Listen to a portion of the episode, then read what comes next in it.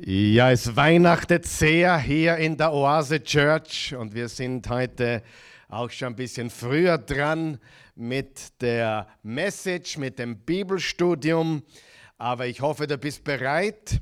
Äh, ansonsten mach dich bereit, während wir jetzt kurz beten. Nimm dir Stift zur Hand, vielleicht ein Blatt Papier. Wir sind heute im Daniel. Wir studieren Vers für Vers durch die Bibel, durch Bibelbücher. Die Bibel ist das Buch der Bücher und wir studieren Bücher des Buches, wenn du so möchtest. Heute ist Episode 13 und wir bringen heute Daniel 6 zu einem Abschluss. Und dazu möchte ich dann gleich noch was sagen. Lass uns kurz beten und äh, Gott diese Zeit äh, in die Hände legen und ihn bitten, dass er uns die Augen öffnet und auch Erkenntnis schenkt. Lieber Vater im Himmel, wir loben dich, wir preisen dich, wir ehren dich, wir danken dir für deine unendliche Güte und Gnade. Du bist der wahre König, du bist der wahre Herrscher und jedes Knie muss sich beugen, jede Zunge muss bekennen, dass Jahwe und Jesus sein Sohn der Herr aller Herren ist und der König aller Könige und der Name über allen Namen. Gott, du hast dich als Jahwe, dem Mose, vorgestellt, als der Ich Bin, der ich bin, der große Ich Bin, der selbst existierende, ewige Gott. Und du wurdest Mensch vor mehr als 2000 Jahren mittlerweile und kamst unter uns. Immanuel, Gott mit uns, Jesus, Jeshua, Jahwe rettet. Und wir sind dankbar, dass alle Königreiche vergehen, egal ob es Babylon heißt oder Medien oder Persien oder Griechenland oder Rom oder Europa oder USA oder egal welches, welchen Namen das Reich hat, dein Reich alleine besteht ewig. Dein Reich komme und dein Reich wird ewig bestehen. Und diese Gewissheit haben wir. Und das haben wir auch von Daniel gelernt, dass egal wie mächtig und wie bösartig auch und wie, wie herrlich diese Reiche auch sind, das Reich Jesu Christi wird alles in den Schatten stellen, alles zermalmen und ewig sein. Wir danken dir für die Gewissheit eines neuen Himmels und einer neuen Erde in Ewigkeit. Und wir beten in Jesu Namen. Amen. Also Daniel hat zwölf Kapitel. Wir werden heute Kapitel 6 zum Abschluss bringen, nämlich äh, in der Höhle der Löwen. Löwen eigentlich plural, das habe ich letztes Mal irgendwie im Titel falsch bekannt gegeben. Da habe ich gesagt, die Höhle des Löwen, aber in Wirklichkeit ist es die, die Höhle der Löwen. Wir wissen, dass da mehrere Löwen drinnen waren in dieser Höhle. Ähm, und wir haben begonnen letztes Mal darüber zu sprechen. Daniel 6 hat 29 Verse. Wir sind dann irgendwo im 20. oder 23. Vers stecken geblieben und haben es nicht zu Ende gebracht, was aber absolut Absicht war, denn ich will es heute zu Ende bringen und dann noch ein paar Dinge sagen, auch durch eine Parallelstelle im Neuen Testament, Philippa Kapitel 2, um uns zu verdeutlichen, was für Relevanz das für uns heute hat. Heute. Weil das Wort Gottes wurde an Menschen damals geschrieben und es war eine, immer eine Message für die Menschen damals, aber gleichermaßen auch eine ewige Message, eine ewige Botschaft und vor allem auch für uns heute und die Menschen, die noch kommen werden in den Tagen, die auf uns zukommen. Wir sagen auch äh, die letzten Tage dazu oder die Endzeit dazu. Und Daniel spricht sicherlich über die letzten Tage und über die Endzeit, aber absolut nicht nur. Lass uns nicht den Daniel, das Buch Daniel runterdegradieren auf ein Endzeitbuch. Es geht um Geschichte, Vergangenheit und Prophetie in die Zukunft, keine Frage. Aber da ist so viel mehr drinnen. Und heute möchte ich den Titel wählen In der Höhle der Löwen 2.0. Und heute wird es auch darum gehen, was der Daniel, nämlich Kapitel 6 von Daniel, für die Endzeit, äh, für uns, wie wir leben sollen. Denn ich glaube, äh, so wie Daniel gelebt hat, so wie Daniel gedacht hat, so werden auch die Christen der letzten Tage denken. Echte Jesus-Nachfolger werden in der Art und Weise eines Daniels äh, auftreten. Das bedeutet mit einem außergewöhnlichen Spirit, mit einer außergewöhnlichen Einstellung. Und ja, wir wissen, da draußen sind Menschen, die uns gerne in die Löwengrube hauen würden. Da sind auch Löwen draußen. Aber eines ist sicher, wenn wir durchs finstere Tal gehen oder auch durch die Löwengrube müssen oder in die Löwengrube müssen, äh, er ist mit uns. Jesus ist mit uns. Sieh, äh, äh, Jahwe, also der vierte Mann, Jesus, äh, Christus, im Alten Testament, bevor er als Baby in Bethlehem auf die Welt kam, ist erschienen öfters. Auch den drei hebräischen Jungs im Feuerofen, Kapitel 3 von Daniel. Plötzlich sah Nebukadnezar den vierten Mann. Und jetzt sehen wir Daniel in der Löwengrube und dreimal darfst du raten, wer wieder da ist.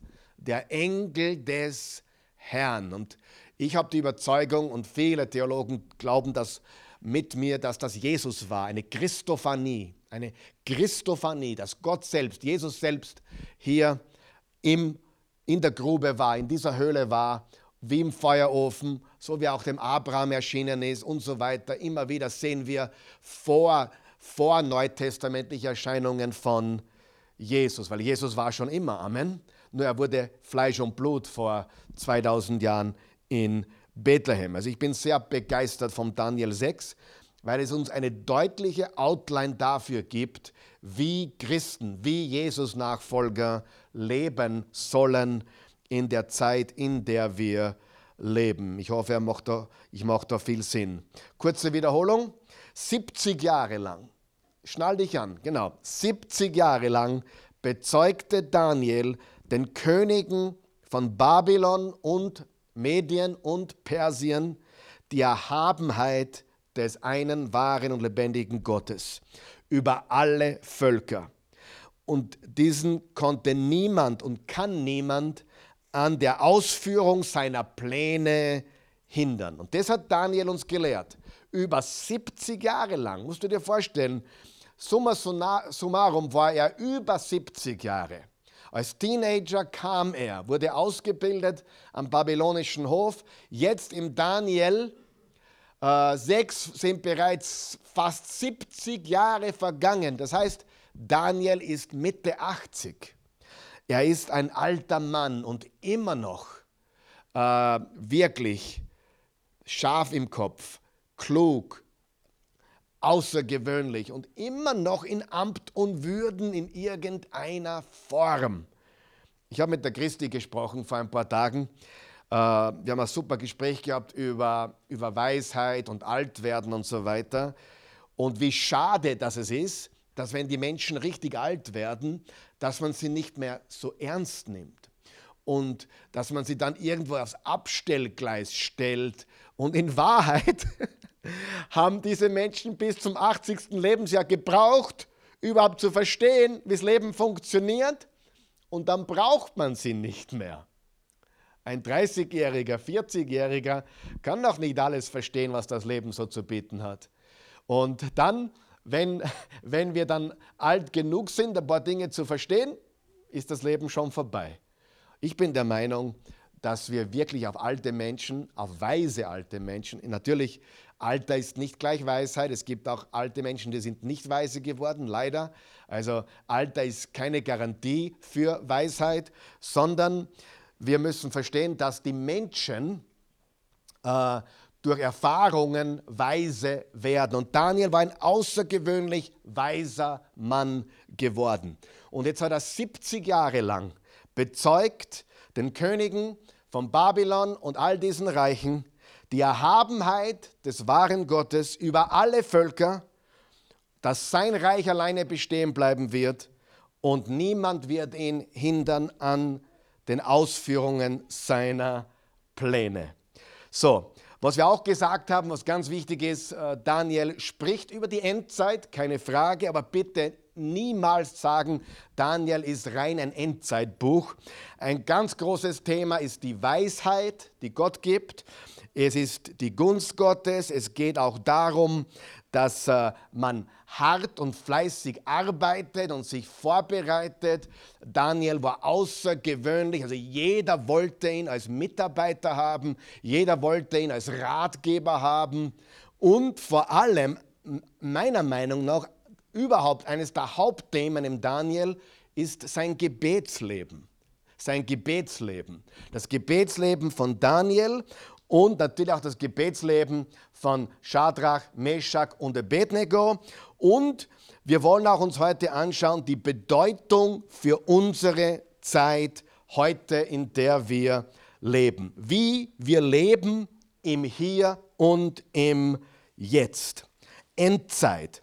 Das Wichtigste ist, nicht wann Jesus wiederkommt oder wann es wirklich dem Ende zugeht. Da gibt es ja viele Theorien und es sind nichts anderes wie Theorien. Das Wichtigste ist, wie lebst du? Dass du ihn verherrlichst mit deinem Leben. Sei ein richtiger Jesus-Nachfolger und nicht irgendjemand, der nur spekuliert oder ständig davon redet, wie gescheit er ist, sondern echte Jesus-Nachfolger in der Endzeit, in den letzten Tagen, werden leben wie Daniel. Sie werden leuchten wie Daniel. Sie werden arbeiten und fleißig sein wie Daniel. Sie werden Weisheit haben wie Daniel. Sie werden Gunst haben wie Daniel. Sie werden furchtlos sein wie Daniel. Und sie werden auch vielleicht einmal in die Löwengrube geworfen. Vielleicht nicht wirkliche Löwen, aber andere Gefahren, die uns umgeben und Verfolgung. Und da müssen wir natürlich bereit sein. Und daher brauchen wir auch ein extrem starkes Gebetsleben. Mein Freund, wenn du Jesus Nachfolger bist und du betest nicht wirklich, dann möchte ich dich ermutigen, fleißiger zu beten. Das ist die größte Chance, die du hast, wirklich ein Leben in Freude und Fülle zu führen, angstfrei zu leben in der Zeit, in der wir leben und, und auch wirklich äh, deinen Glauben zur Schau zu stellen, indem du in deiner Alleinsamkeit, auf deinen Knien, so wie Daniel. Er hat es immer in der Früh, zum Mittag und am Abend getan und Gott hat ihn gesegnet. Also es geht nicht darum, was du alles weißt, es geht darum, dass du in der Gegenwart Gottes lebst. So, wir lesen jetzt noch einmal, also haben, ja, das ganze Kapitel lesen wir heute nicht. Wir bringen es heute zum Abschluss. Wir lesen die Verse 16 bis 29 und da geht's los im Vers 16. Bei Sonnenuntergang kamen die Kläger wieder zu ihm und hielten ihm vor, du weißt, König, dass nach dem Gesetz der Meder und Perser kein Erlass des Königs widerrufen werden kann. Ich, äh, ich rufe uns in Erinnerung, ähm, dieser Darius hat übernommen, die Meder-Perser haben übernommen und er hat eingeteilt in 120 Satrapen. Das heißt, das riesige Gebiet, was er jetzt hatte, Babylon hat er mit eingenommen, hat er in 120 Satrapen eingeteilt. Also 120 Typen, Männer, die Rechenschaft ablegen mussten für ihr Gebiet. Und über diese 120 hat er drei Männer eingestellt, nämlich sogenannte Fürsten oder Minister.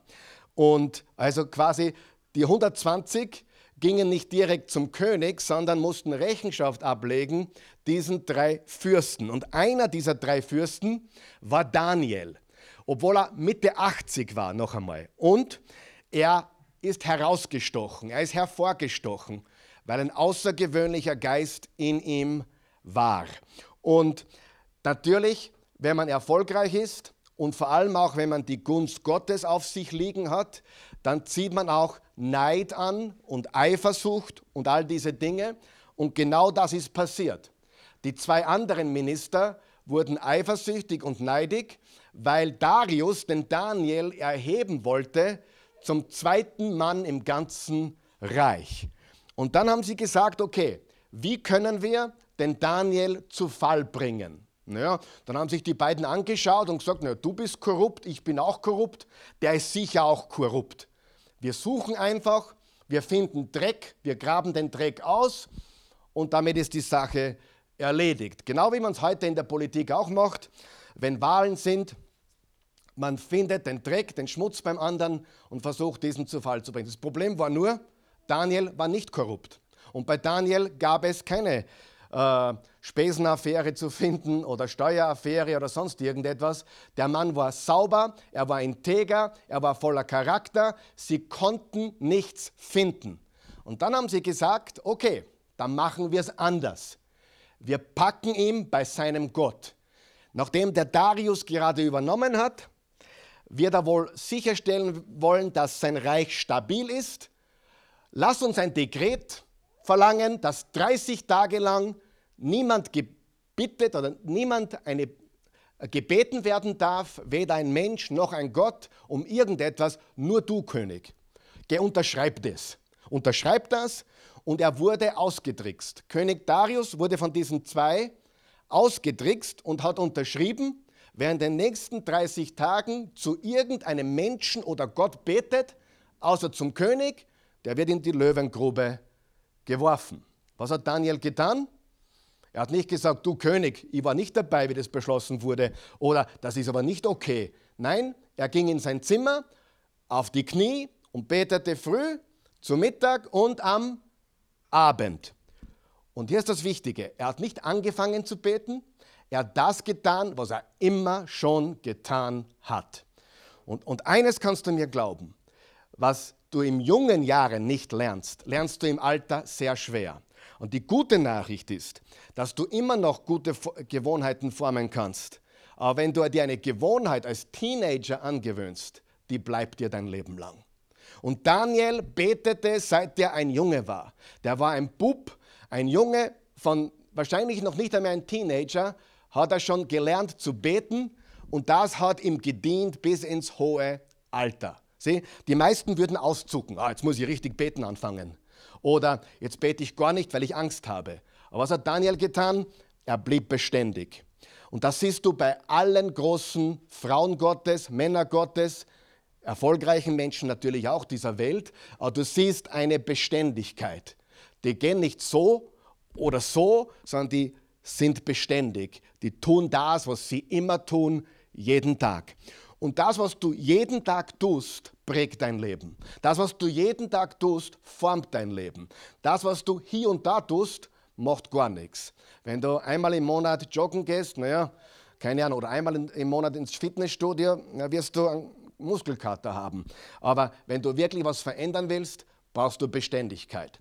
Und das Gleiche gilt noch mehr, was das Wort Gottes betrifft und das Gebet. Okay?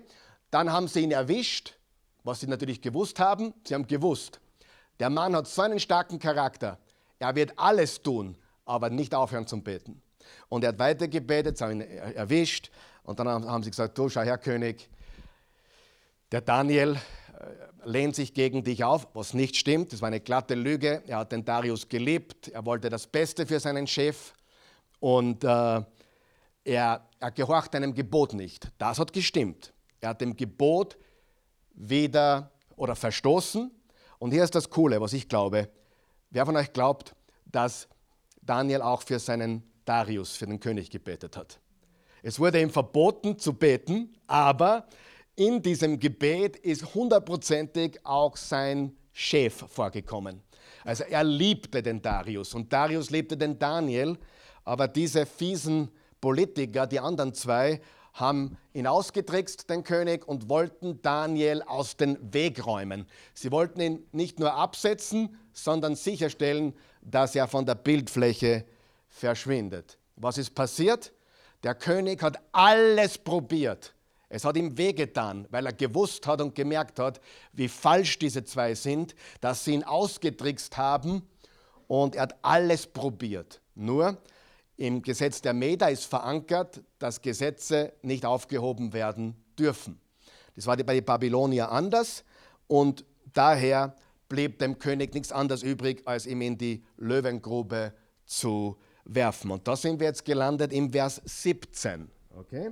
Und da steht, nun musste der König den Befehl geben, Daniel herzubringen und in die Grube zu den Löwen zu werfen. Er sagte zu ihm, dein Gott, dem du so treu dienst, möge er dich retten. Dann wurde ein Stein auf die Öffnung der Grube gewälzt und mit dem Siegel des Königs und seiner Mächtigen versiegelt, damit in Daniels Sache nichts verändert würde. Danach zog sich Darius in seinen Palast zurück. Er verzichtete auf jede Unterhaltung, fastete die ganze Nacht und konnte auch keinen Schlaf finden. In der Morgendämmerung, gerade als es hell wurde, stand er auf und ging voller Unruhe zur Löwengrube. Als er in die Nähe der Grube gekommen war, rief er mit schmerzerfüllter Stimme, Daniel, du Diener des lebendigen Gottes, dein Gott, dem du so treu dienst, so treu dienst, hatte dich vor den Löwen retten können?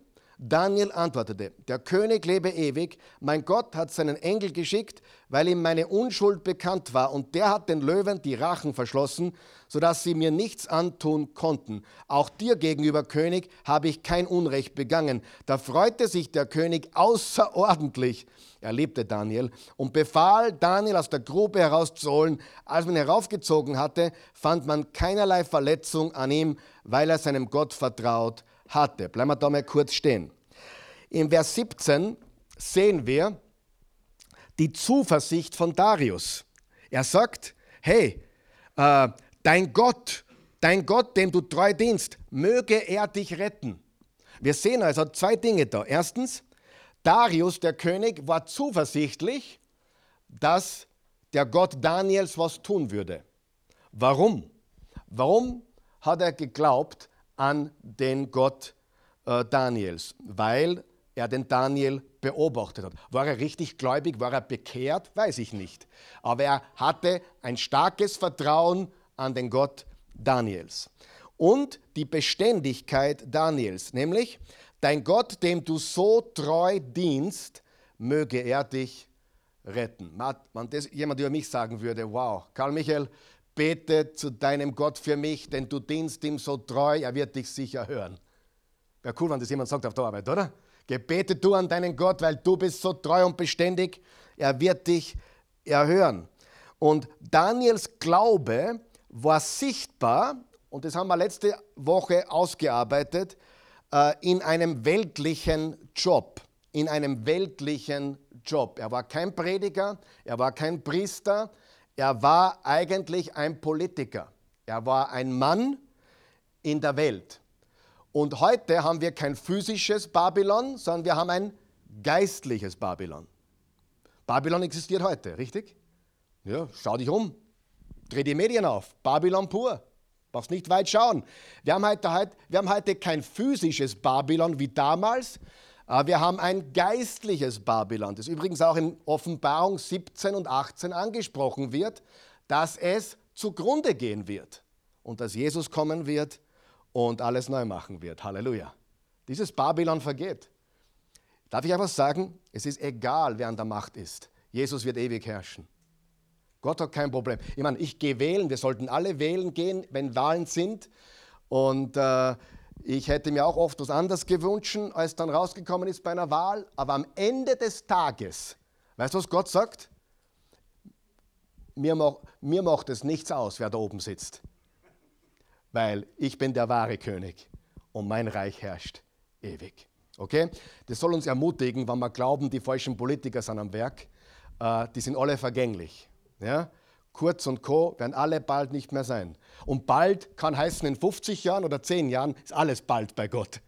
Weil bei Gott ist ewig. Ja? Und äh, ich bin nicht gegen irgendeinen Politiker oder für einen. Wir, wir wählen immer das, wo wir glauben, dass Gott am besten verherrlicht wird. Ja? Aber wichtig zu verstehen ist, Gott regiert in alle Ewigkeit. Ähm, und was wir auch lernen ist, Dinge, die Menschen nicht mehr ändern können, kann Gott ändern. Sieh, Darius konnte nichts mehr tun für den Daniel. Er musste ihn in die Löwengrube werfen, aber in dem Moment, wo er nichts mehr konnte, hat Gott die Situation verändert. Daniels Glaube, noch einmal, war sichtbar in einem weltlichen Job. Das sollte uns alle wirklich herausfordern.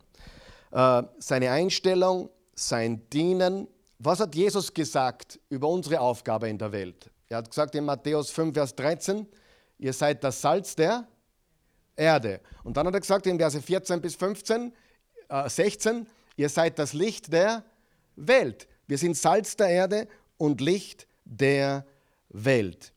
Glaubst du wirklich, dass Daniel den ganzen Tag evangelisiert hat? Natürlich nicht. der ist nicht durch die Gegend gegangen, hat Traktate verteilt. Leuchtet uns das bitte ein? Der ist nicht durch die Gegend gegangen, hat gesagt, da, das musst lesen, das musst lesen, das musst lesen. Ist das falsch? Nein, sage ich nicht. Aber er hat geleuchtet. Weißt du, wenn du am Arbeitsplatz nicht leuchtest, mit deinem außergewöhnlichen Spirit, mit deiner außergewöhnlichen Einstellung, mit deiner außergewöhnlichen Arbeitsmoral, dann solltest du auch wirklich nicht predigen. Weil es kommt den Menschen nicht gut an, richtig? Versteht ihr? Und das ist ganz, ganz wichtig, dass wir unser Zeugnis leuchten lassen. Und dann im Vers 18 äh, hat ihn dann in die Grube geworfen und dann im Vers 19 geht es weiter. Danach zog sich Darius in den Palast zurück und verzichtete auf jede Unterhaltung, fastete die ganze Nacht und konnte auch keinen Schlaf finden. Und dann geht es weiter im Vers 20. In der Morgendämmerung, gerade als es hell wurde, stand er auf und ging voller Unruhe zur Löwengrube. Äh, er war natürlich die ganze Nacht nichts geschlafen. Stell dir das vor. Wer hat schon mal eine schlaflose Nacht gehabt? Da wann endlich geht die Sonne auf? Wann endlich geht die Sonne auf? Wer kennt es? Wann endlich geht die Sonne auf? Weil er wusste, wann die Sonne aufgeht und er zum, zur Löwengrube kommt und Daniel tatsächlich noch am Leben ist, dann kann, dann kann er den Daniel rauslassen. Ja? Es gab da so ein ungeschriebenes Gesetz auch, äh, was eigentlich unfair ist. Wenn, wenn man nicht wusste, ob jemand schuldig oder unschuldig war, hat man ihn quasi in die, in die Löwengrube geworfen. Ja, wenn du gefressen wirst, warst du schuldig, wenn du nicht gefressen wirst, warst du nicht schuldig. Ja, komisch, ja. Das ist, wie wenn ich sage, wir, wir, wir binden dir einen 2000 Kilogramm Stein auf den Rücken und schmeißen dich in den See. Wenn du das aufschaffst, dann bist du unschuldig und wenn du unten bleibst, bist du schuldig, ja, quasi. Also gegen Löwen hat man eigentlich keine Chance. Bist du meiner Meinung? Ja? Das war ein Wirken Gottes. Wir sehen auch, was passiert ist, nämlich dann im Vers 23. Vers 21, als er in die Nähe der Grube gekommen war, rief er mit schmerzerfüllter Stimme, Daniel, du Diener des lebendigen Gottes, dein Gott, dem du so treu dienst. Wiederum, er sagt, dein Gott, dem du so treu dienst. Seine Beständigkeit hat jeden, jeden hat seine Beständigkeit äh, fasziniert. Ja? Beständigkeit ist, ist, ist das Nonplusultra im Leben. Wenn du im Leben was bewegen willst und, und ein Licht sein willst, darfst du nicht hin und her springen, links und rechts die ganze Zeit. Amen. Du musst beständig sein. Du musst wissen, äh, wo du hingehörst und was deine Aufgabe ist. Sehr, sehr wichtig, die Beständigkeit. Ähm, hat er dich von den Löwen retten können? Äh, Daniel antwortete, der König lebe ewig. da bin ich. Mein Gott hat seinen Engel geschickt, weil ihm meine Unschuld bekannt war. Und der hat den Löwen den Rachen verschlossen, sodass sie mir nichts antun können. Auch dir gegenüber, König, habe ich kein Unrecht begangen. Also der Engel des Herrn, das ist offenbar der gleiche wie im Feuerofen im Kapitel 3. Ihr kennt die Geschichte, oder? Wo die drei Jungs im Feuerofen waren. Nebukadnezar sah den vierten Mann im Feuerofen war auch der Engel des Herrn. Äh, ich bin überzeugt davon, das war Jesus Christus. Vor seinem Fleischwerden auf der Erde, vor 2000 Jahren in Bethlehem, hat er öfters im Alten Testament auch sich gezeigt. Und das nennt man eine Christophanie. Man Christus im Alten Testament bereits auf, ähm, auftritt. Also Daniel ist gerettet, Daniel lebt und die Freude des König Darius ist riesengroß. Wir wissen, dass es mehrere Löwen waren und es war ein Engel.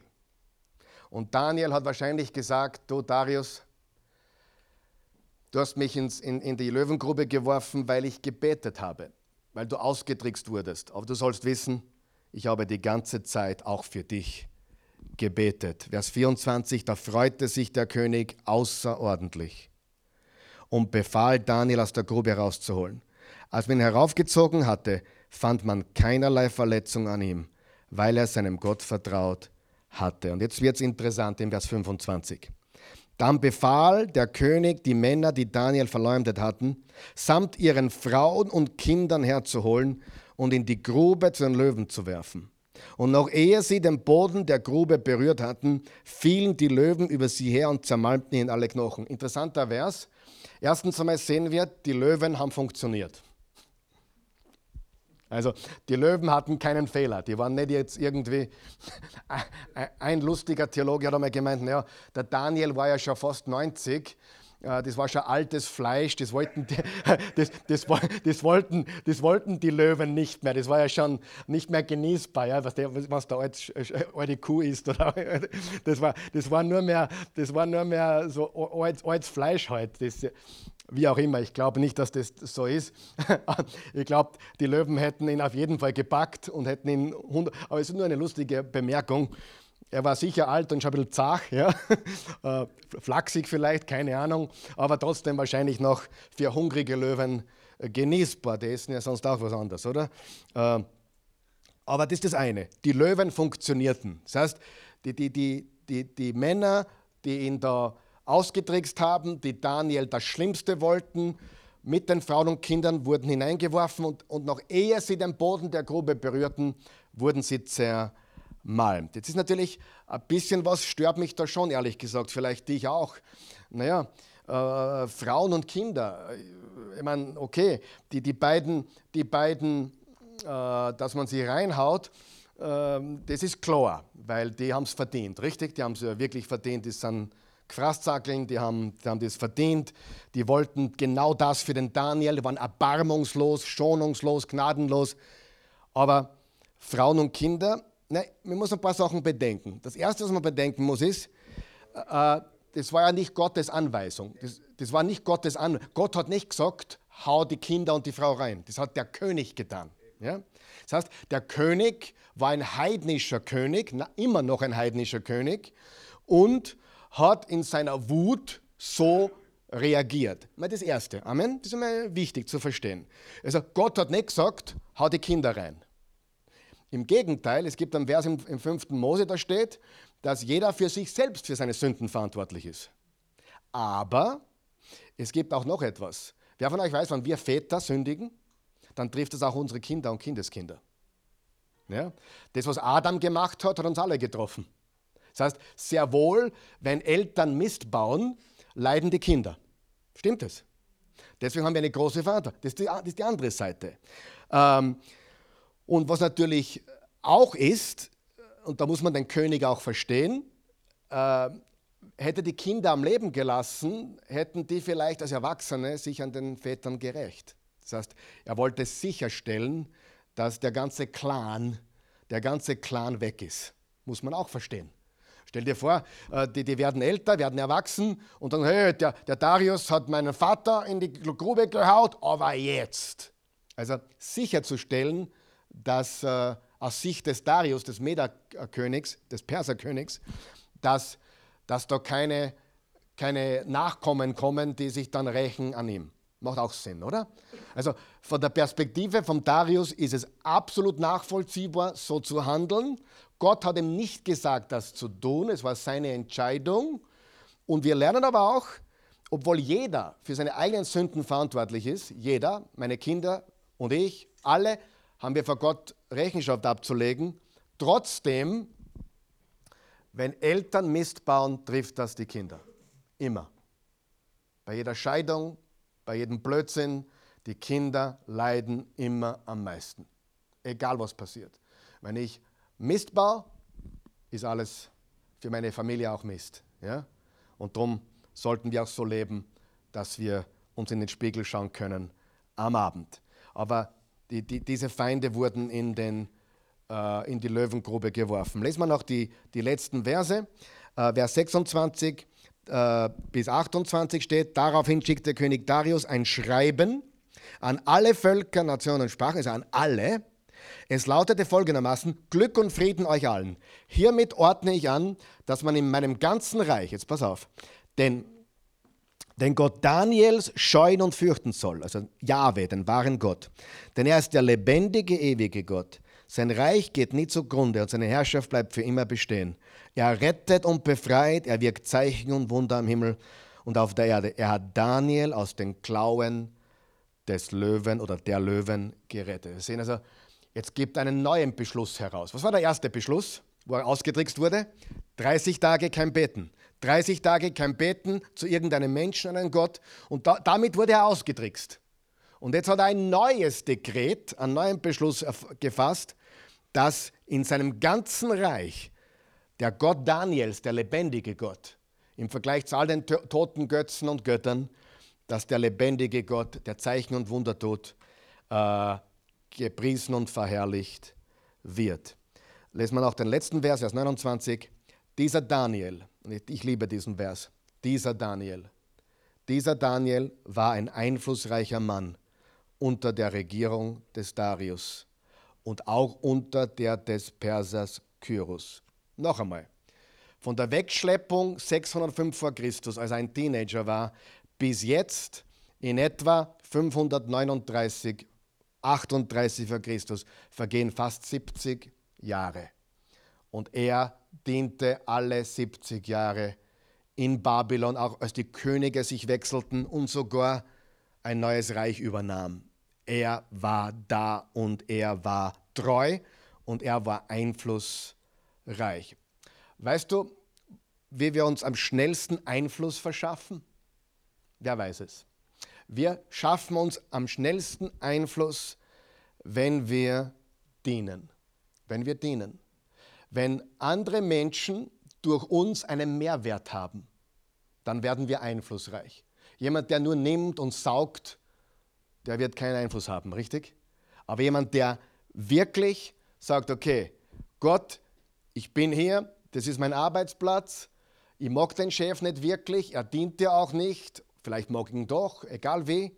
Aber ich werde hier dienen, nicht weil ich für den Chef da arbeite, aber ich arbeite für dich. Und die sollen alle sehen, dass ich für dich arbeite. Und das ist so wichtig. Und wir müssen stark sein in unseren Überzeugungen. Sonst machen wir keinen Unterschied. Wir machen keinen Unterschied, wenn wir wischiwaschi sind, wenn wir Waschlappen sind, wenn wir Kompromissler sind, wenn wir einmal so sagen und einmal so und wenn wir uns nicht aufstehen trauen, machen wir keinen Unterschied. Wir müssen stark sein, feststehen, Gott wird uns schützen und die Welt wird sehen, wer unser Gott ist. Daniel ist ebenso ein Bild für Jesus. Der Tod konnte ihn nicht festhalten. Äh, wo wurde noch ein Stein drüber gerollt? Beim Grab von Jesus.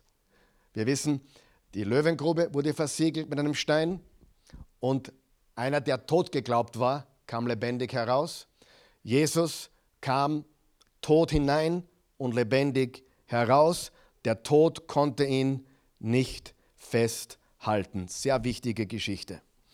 Ähm, mir gefällt dieses Kapitel deswegen so sehr, weil es prophetisch ist auf uns heute, wie Jesus Nachfolger leben sollten in diesen Tagen. Also, wenn du ein Vorbild brauchst, such dir den Daniel. Und was wir uns noch anschauen müssen, ist das Gesetz der, der Meder und Perser versus das Gesetz Gottes. Wer hat es gemerkt, wie oft da steht im Kapitel 6, dass das Gesetz der Meder und Perser nicht rückgängig machbar ist? Hat das jemand gelesen? Hat das jemand mitbekommen? Ja? Interessant. Und was stand gegenüber oder auf der anderen Seite vom Gesetz der Meder und Perser? Das Gesetz Gottes. Frage, hat Daniel gegen das Gesetz der Meder und Perser verstoßen? Ja. Was war das Gesetz der Meder und Perser? Nicht beten. 30 Tage. Äh, die anderen Gesetze wird er alle angehalten haben. Er war wahrscheinlich einer, der alle Gesetze gehalten hat und wir sollten Gesetze halten, richtig? Aber wenn ein Gesetz herauskommt, das gegen Gottes Willen ist, dann sagen wir, stopp, richtig? Sollten wir Gesetze halten? Alle, eigentlich alle. Aber wann halten wir sie nicht mehr? Wenn sie gegen unseren Gott sind. Und genau da haben sie ihn erwischt. Sie haben gewusst, sie erwischen ihn nicht mit Verleumdung, mit Diebstahl, mit Steueraffäre, Spesenaffäre. Sie erwischen ihn mit nichts, weil er sauber war. Aber wo haben sie ihn erwischt? Du darfst nicht mehr beten. Du darfst nicht mehr die Bibel lesen. Und das war ein Gesetz, was der, der König Darius gegeben hat, aber in Wirklichkeit wollte er das gar nicht, sondern wurde ausgetrickst. Es wurde ihm verkauft, das ist super, wenn du das tust, das ist das Beste für dich und so weiter. Das heißt, wir haben das Gesetz von Babylon oder Medo-Persien und wir haben das Gesetz Gottes.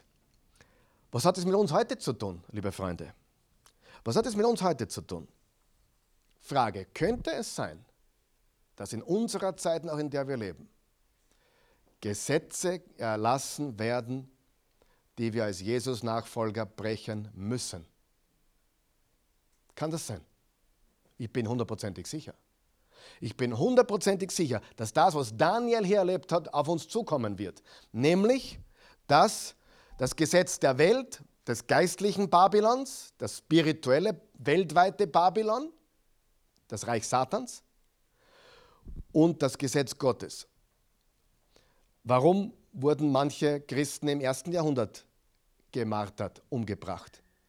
Weil sie Jesus nicht leugnen wollten. Sie hätten nur sagen müssen, nein, ich glaube nicht an ihn und sie wären frei gewesen. Aber sie haben gesagt, nein, wir können nicht leugnen, was wir gesehen und gehört haben und betastet haben, erlebt. Und dafür wurden sie hingerichtet. Okay, ich frage noch einmal, kann es sein, dass die babylonische Welt, in der wir leben, das geistliche Babylon, ihr versteht es mich, oder, wenn ich das sage, das babylonische Weltreich, das Satansreich, dass Gesetze erlassen werden, die ganz klar gegen unseren Glauben sind. Was tun wir dann? Siehe Daniel.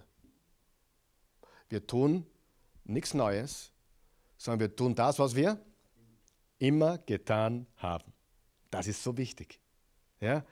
Wir tun einfach das weiter. Wir gehen weiter in den Gottesdienst, wir gehen weiter auf, auf die Knie, Einmal am Tag, dreimal am Tag ist wurscht, ja, aber ordentlich.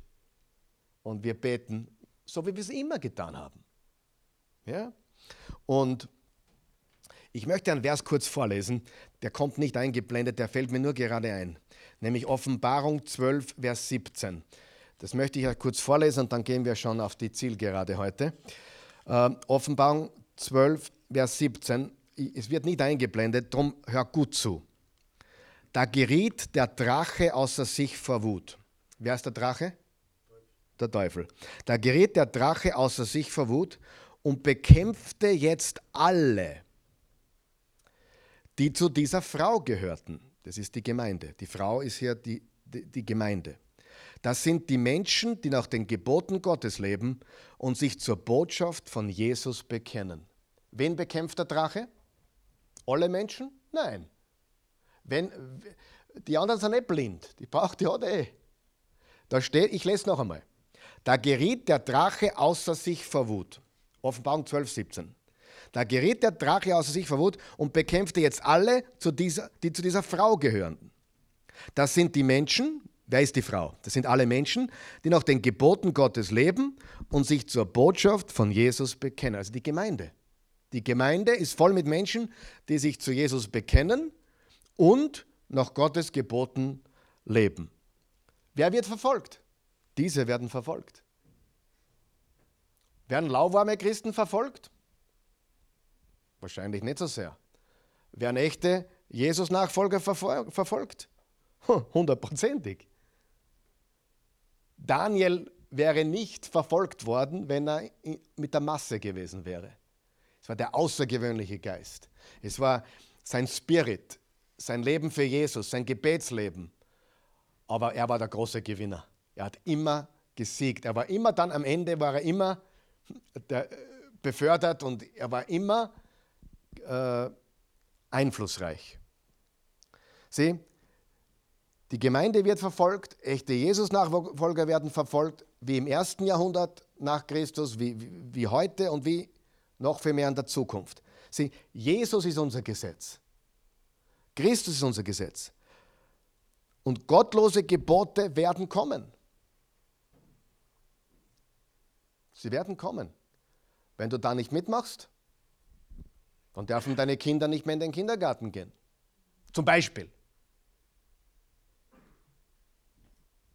So ein bisschen indirekt. Aber es kommt, glaubst du mir das? Ich will jetzt nicht Angst schüren, aber ich glaube, es wird noch stärker werden jetzt. Wir kommen jetzt auf noch, wir kommen auf Zeiten zu. Ich glaube, wir haben erst an der Oberfläche gekratzt. Ich meine, Sie haben ja gesagt, dass das mit dem ersten Lockdown schon fertig ist, dann irgendwann einmal muss man durchhalten. Jetzt sind wir im Dauerlockdown dann, ja? Es wird, es, wir gehen auf Zeiten zu und, und da wird was vorbereitet auch. Und ich, ich, bin kein Verschwörungstheoretiker, ich lese nur meine Bibel, ich sehe nur, dass der Drache Satan am Werk ist. Aber hey, was haben wir zu befürchten, wenn wir so sind wie Daniel? Nix. Gar nichts haben wir zu befürchten. Denn er ist mit uns. Amen. Er ist mit uns. Drum, lass uns treu bleiben. Wir werden trotzdem Jahwe alleine anbeten. Und interessant ist, in der Offenbarung Kapitel 17 und 18, da geht es um den Fall Babylons, den Fall des geistlichen Babylons, des Weltreichs. Und in Offenbarung 19 kommt Jesus wieder und holt uns aus der Löwengrube. Siehst du, wie das, das Daniel wurde in die Löwengrube geworfen, Gott hat ihn rausgezogen. Und wir gehen vielleicht auch auf eine Löwengrube zu. Jesus ist mit uns in der Löwengrube und dann zieht er uns aus, wenn er wiederkommt. Er kommt wieder und wir werden einen neuen Himmel und eine neue Erde haben. Er schützt uns mitten im geistlichen Babylon. Und einige von uns, einige von euch vor allem, ich bin ja eher so ein Sonderfall, ich bin ja ein offiziell ein sogenannter Geistlicher, Pastor, habe ich mir auch nicht ausgesucht, ehrlich gesagt. War nicht mein Lebenstraum übrigens. War nicht mein Lebenstraum. War nicht, ich, bin nicht mit 20 aufgewacht und habe gedacht, ich will Pastor werden, um Himmels Willen. Ich habe gesagt, bitte, ich will nicht Pastor werden. Ja, das ehrlich jetzt. Aber ich habe immer, weißt du, was mein Traum war? Ich wollte einmal Tennisspieler werden. Ich war in der Jugend relativ gut. Dann wollte ich sogar mal, ist das natürlich nicht, das ist fast das ist mir peinlich, was ich noch werden wollte. Äh, aber ich habe als, als 1920 ein bisschen Modeling gemacht und, und äh, auch ein paar Werbespots mitgemacht in Amerika und dann habe ich mir so geträumt, dass ich noch alles werde. Gott sei Dank ist das alles nichts geworden. Gott sei Dank. Aber es muss Menschen geben, die in Babylon Jesus vertreten. Versteht ihr das? Äh, und zwar die meisten. Nicht, die meisten sind nicht Pastoren oder Prediger, die meisten gehören ins, so wie Daniel in Babylon war, so gehören wir dorthin in die Welt, aber wir müssen hervorstechen und leuchten. In jedem, wir brauchen in der Politik Christen. So schwer das zu glauben ist, wir brauchen sie dort. Aber echte, nicht so irgendwie so halberte. Echte Daniels. Wir brauchen in jedem Unternehmen, in der Wirtschaft, wir brauchen echte Daniels. Amen. Das ist die Botschaft. Und das ist eine Löwengrube teilweise, was dort abgeht. Und vielleicht sind einige von uns im Moment sogar in der Löwengrube. Aber Jesus hält den Löwen das Maul zu. Sie können uns nicht verschlingen. Vielleicht in einem Gerichtssaal voll mit Löwen hä? oder irgendwas. Egal was dir passiert, wo sie dich hinschleppen, er ist mit dir. Aber eines Tages gibt es die Löwengrube nicht mehr, sondern deine Feinde, meine Feinde werden in der Löwengrube landen und wir werden einen neuen Himmel und eine neue Erde haben. Ja? So, Satan selbst wird in der Löwengrube landen. Das ist eigentlich hier das Bild, wenn du so möchtest. Okay. Gut, also ich sehe die Parallelen zwischen Daniel und der Löwengrube und der Endzeit, in der wir leben. Und durch Daniel 6 können wir auch verstehen, wie wichtig das tägliche Gebet ist und das tägliche Wort. Und zum Abschluss jetzt möchte ich noch kurz reden über, wie sollen wir leben in einer verkehrten Welt. Schlagen wir auf in Philippa 2. Das dauert nicht lange, ein paar Minuten noch und dann können wir schon Schluss machen für heute. Aber in Philippa 2 ähm, Philippi war eine sehr, sehr weltliche Stadt. Ähm, eine sehr weltliche Stadt. Da ist wirklich, da war es für die Gemeinde sehr schwer, dort zu leben, weil sie so weltlich war. Aber ich lese euch ein paar Verse aus Philippa 2 vor. Ja? Und es hat alles zu tun mit, wie wir leben, wie ein Daniel zu leben in der Zeit, in der wir sind. Der Eugen hat es leicht, der ist ja schon der Eugen Daniel, aber ich bin der Karl Michael, äh, aber wie ein Daniel leben. Ihr versteht meine Botschaft, oder? Sehr, sehr wichtig. Vers 5. Eure Einstellung soll so sein, wie sie in Jesus Christus war. Er war genauso wie Gott und hielt es nicht gewaltsam fest, Gott gleich zu sein. Er legte alles ab und wurde einem Sklaven gleich. Er wurde Mensch und alle sahen ihn auch so. Er erniedrigte sich selbst und gehorchte Gott bis zum Tod, zum Verbrechertod am Kreuz. Er erhöht, darum hat Gott ihn über alles erhöht und ihm den Namen geschenkt, der über allen Namen steht. Denn vor dem Namen Jesus wird einmal jedes Knie gebeugt, von allem, ob sie im Himmel sind, auf der Erde oder unter, unter ihr. Und jeder Mund wird er anerkennen, Jesus Christus ist der Herr, so wird Gott der Vater geehrt. Also was soll unsere Einstellung sein? Die wie Jesus. Wie war die Einstellung Jesus? Er hat sein Leben gelassen, sein Leben niedergelegt. Wenn du Ehemann bist, musst du dein Leben niederlegen für deine Familie, für deine Frau. Niederlegen, dienen. Ganz, ganz wichtig. Das ist das Wichtigste überhaupt beim, bei, bei Beziehungen, dass wir dienen, dass wir einander geben. Und äh, was ich beim Daniel noch vergessen habe, er hat, wie er gebetet hat, garantiert nicht nur für den König Darius gebetet, sondern garantiert auch für seine Feinde. Hundertprozentig. Er hat hundertprozentig gebetet für die, die ihn da in diese Situation überhaupt brachten. Was hat Jesus uns gerade in Matthäus 5 in der Bergpredigt? Liebt eure, wem? Liebt eure besten Freunde. Nein, liebt eure Feinde. Das heißt nicht, dass wir abhängen müssen mit ihnen, überhaupt nicht. Ja? Mit manchen Menschen brauchen wir nicht mehr abhängen, Gott sei Dank, aber wir sollten sie lieben und für sie beten. Wie weiß ich, ob ich jemanden liebe? Wenn ich das Beste für die Person will. Kann ich jemanden haben, einen Feind, aber ich will trotzdem sein Bestes? Also ich kann ehrlich sagen, die Menschen, die mich nicht mögen, ich hoffe, sie finden Jesus. Ich will das Beste für sie. Ich bete für sie. Okay? Ich, ich gehe jetzt nicht mit ihnen essen oder irgendwas, jetzt im Lockdown sowieso nicht, aber äh, ich tue ich tu mit ihnen nicht abhängen, oder, aber ich bete für sie und ich bitte, dass Gottes Wille in ihrem Leben geschieht. Und wenn du jemanden hast, der, der dich nicht mag oder du sie nicht magst, oder, dann bete für diesen Menschen in Liebe und bete, dass, sein, dass Gottes Wille geschieht in seinem Leben oder ihrem Leben. Lesen wir weiter, Vers 12. Weil das so ist, meine Lieben, ihr wart Christus ja immer gehorsam, nicht nur als ich bei euch war, sondern gerade auch in meiner Abwesenheit. Vollendet euer Heil mit Ehrfurcht und Sorgfalt.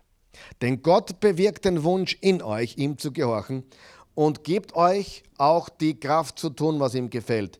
Tut alles ohne Murren und Diskussion, damit euch niemand Vorwürfe machen kann. Als untadelige Kinder Gottes sollt ihr wie Himmelslichter mitten unter den, unter den vertreten und verdorbenen Menschen dieser Welt leuchten und so die Botschaft des Lebens anschaulich machen, dann kann ich an dem Tag, an dem Christus wiederkommt, stolz auf euch sein, weil ich das Rennen nicht verloren habe und meine Arbeit nicht vergeblich war. Und wenn mein Leben auch wie bei einer Opferzeremonie als Trankopfer für euch, für einen Glauben ausgeschüttet wird, so bin ich doch froh und freue mich mit euch allen. Und auch ihr solltet glücklich darüber sein und euch mit mir freuen. Im Vers 15 steht, als untadelige Kinder Gottes, als untadelige Kinder Gottes, sollt ihr wie Himmelslichter mitten unter den vertreten und verdorbenen Menschen dieser Welt leuchten. Die neue Genfer Übersetzung sagt, eine verdorbene und heillose Welt. Die Hoffnung für alle sagt, eine verdorbene und dunkle Welt. Die Schlachter sagt, eine verdrehte und verkehrte Gesellschaft, äh, Geschlecht, ein verdrehtes und verkehrtes Geschlecht. Und die Einheitsübersetzung sagt, einer verkehrten und verwirrten Generation. Ich wiederhole, eine verdorbene Welt, eine heillose Welt, eine dunkle Welt, ein verkehrtes Geschlecht, eine verwirrte Generation. Hallo. Wie weit musst du schauen? Nicht weit, oder? Also ich bin wahrscheinlich einer der Ältesten in diesem Raum, bis auf eine Person, glaube ich. Aber das ist jetzt nebensächlich. Also, wie ich, wie ich Mitte 20 war, das war eine andere Welt. Hundertprozentig eine andere Welt. Richtig, Claudia? Eine komplett andere Welt. Also, das können sich die jungen Menschen von heute gar nicht vorstellen. Äh, nicht nur, dass wir am Feld spielten, ohne, ohne zu wissen, was ein Handy überhaupt ist. Ja? Du kannst dich auch noch erinnern? Ja, gut, ist auch schon älter. fortgeschritten. Ja. Aber äh, abgesehen davon, ich spüre, und an einiges hätten wir gern wieder, gell? wenn wir es uns kaufen könnten, darf man zurückgehen, stimmt's? Ehrlich, die, die, die, sogar mein Sohn, der Gabriel, hat vor kurzem gesagt, ihm tut diese Generation leid wegen dieser ganzen Technologie. Sie tut ihm leid. Ja, und er ist selbst einer der Kinder dieser Zeit. 26 ist er, 27 wird er. Also, die Welt ist eine andere, aber auch die Bosheit, die Kälte. Habe ich recht oder nicht? Es ist zunehmend. Und diese Klappeform, die man tragen muss, macht es nicht besser. Ob es jetzt schützt oder nicht, ist ein anderes Thema. Aber was es psychisch bewirkt und zwischenmenschlich pass passiert mit all diesen Maßnahmen, wenn ältere Menschen weggesperrt werden, nicht besucht werden dürfen. Das schützt nicht. Das macht Menschen innerlich kaputt. Okay? Ich verstehe, da gibt es ein Virus da draußen, da muss man sich schützen, aber da gibt es was, das ist unglaublich, was da passiert mit den ganzen Maßnahmen. Aber das ist nicht das Thema heute. Wichtig zu verstehen ist, wir leben in einer verdorbenen, heillosen Welt. Und ich mache jetzt Schluss für heute, aber die drei Dinge, die du mitnehmen solltest, was wir hier lernen, wo, wo wir sind, wer wir sind und wie wir leben sollten. Wo sind wir? Wir sind in einer babylonischen, finsteren Welt. Ja, da sind wir. Ob wir das wollen oder nicht. Wir leben mitten in Babylon. Ist so. Und äh, die Babylon ist nicht die, die römisch-katholische Kirche oder diese oder das, das babylonische Weltsystem ist das Reich Satans. Ja, da gehört alles dazu, was zum Teufel gehört. Okay? Das Gegenstück vom Reich Jesus. Okay? Finsternis. Da sind wir. Wer sind wir? Vers 15, untadelig Kinder Gottes. Wir sind Kinder Gottes. Und wir sind Himmelslichter. Wir leuchten. Das heißt, wir befinden uns in Babylon. Daniel war in Babylon, aber er war ein Kind Gottes. Und wir sind auch mitten in dieser finsteren Welt. Und wir sind Kinder Gottes. Und was sollten wir tun? Wie sollten wir leben? Wie Himmelslichter in einer finsteren Welt. Was heißt es? In Vers 14 steht, ohne Murren, ohne Überheblichkeit, mit Demut, aber mit Wahrhaftigkeit. Wir sind keine Fußabstreifer, aber gleichzeitig sind wir nicht bösartig. Wir sind nicht falsch, wir sind liebevoll, aber klar und deutlich. Die Menschen können nicht mehr klar und deutlich sein. Die können nicht jemandem sagen, hey, das ist es, so ist es, das ist die Wahrheit. Ich liebe dich und ich hoffe, du wirst das verstehen. Ich bete für dich, aber es ist, was es ist. Er ist der Weg, die Wahrheit und das Leben. Liebe, echte Liebe, nicht Waschlappenliebe. Ja, kennt ihr das eh? Alle sollen glücklich werden, lasst sie alles tun, was sie wollen. Ja, ja ich, meine, ich liebe meine Kinder und gerade deswegen lasse ich sie nicht tun, was sie wollen.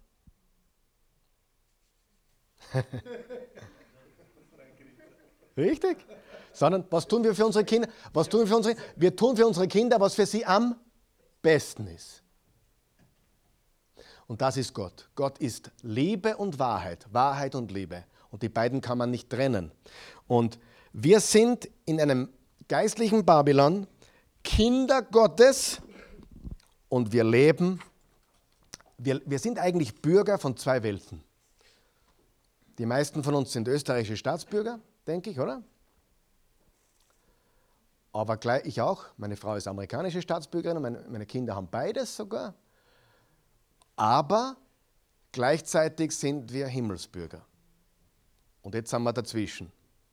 Und da leben wir wie Lichter in dieser Welt. Und Daniel ist, wie ein Jesus-Nachfolger leben sollte. So die Latte ist hoch, ich weiß. Aber wollt, das, da wollen wir hin, oder? Da wollen wir hin. Amen. Beten wir. Jesus, wir danken dir, wir loben und preisen dich. Wir sind so dankbar für deine unendliche Güte und Gnade. Wir preisen deinen Namen. Du bist der König der Könige, der Herr der Herren. Wir wissen, alle irdischen Reiche werden vergehen und dein Reich alleine bleibt ewig bestehen. Du wirst uns aus dieser Löwengrube rausholen, du wirst uns in eine neue, ewige Heimat führen mit einem neuen Himmel, einer neuen Erde. Wir danken dir für deinen Plan und wir wollen in deinem Plan mitwirken. Wir wollen in der Geschichte mitwirken. Wir wollen dein Reich bauen. In Jesu Namen beten wir. Amen.